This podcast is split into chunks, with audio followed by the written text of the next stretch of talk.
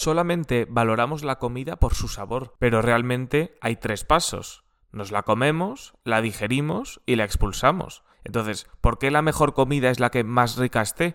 Es decir, la que más sobresalga en el primero de los pasos. La comida puede ser muy buena si a lo mejor se digiere muy bien o si se expulsa fenomenal. Mira, esto no tiene buen sabor, no tiene buena digestión, pero no haces caca de oveja, haces una caca entera. O, mira, esto sabe mal, la expulsión es líquida, pero la digestión es suave, tranquila, no te va a doler el estómago. Podemos ver otro tipo de opciones. Se pueden crear menús de gustación en función de el tipo de expulsión, por ejemplo. Hay tres opciones. La primera, bolitas de Nesquik.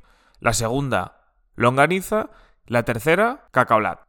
Bueno, vas y en función de la experiencia que quieres tener dentro de un día o dos o tres si vas mal y eliges tranquilamente. Sé que muchas personas se ponen nerviosas cuando hablo de temas así porque son muy íntimos o muy personales. Bueno, hay temas personales de los que no hablamos y deberíamos hacerlo.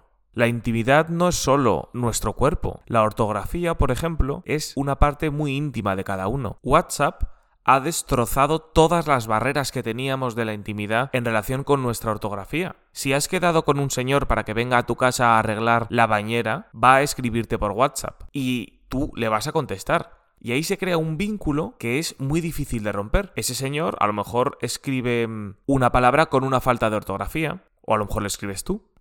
¿Cómo le puedes mirar a los ojos después de haber cometido esa falta? O peor aún, que te escriba, mañana nos vemos, ja ja ja.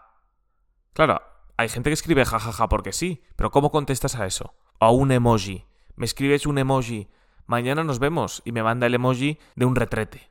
Pues mire, señor, no sé cómo contestar. La comunicación con estos profesionales debería ser única y exclusivamente por llamadas, por notas de voz o con los emojis de OK. Punto final. Es indiscutible que ver la intimidad de alguien es mucho peor que que vean la tuya. Si alguien te quiere enseñar, pues, cómo ha reparado las tuberías de tu casa y va pasando la galería de fotos de su móvil con fotos de tus tuberías y entre medias pues hay fotos de sus hijas, de la paella que hicieron el otro día y cosas así, la violencia que sientes mientras tienes que mirar a ese móvil porque estás esperando a que aparezcan tus tuberías es tremenda.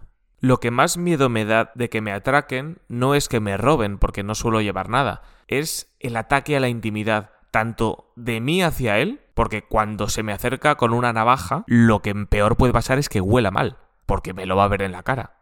No solo tengo cara de miedo, sino tengo cara de ¿de dónde vendrá este? ¿Qué habrá hecho?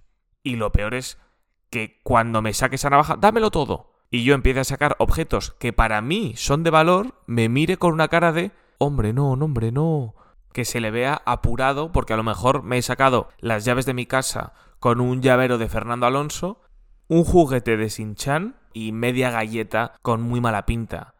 y que me vea con una cara de vergüenza y yo tener que dar explicaciones. Perdona, perdona, no, a ver, llevo un par de días aquí, es que no me he podido cambiar de pantalón, mira, llevo unos días muy malos y tal. Y claro, el atacador pues se tendría que ir.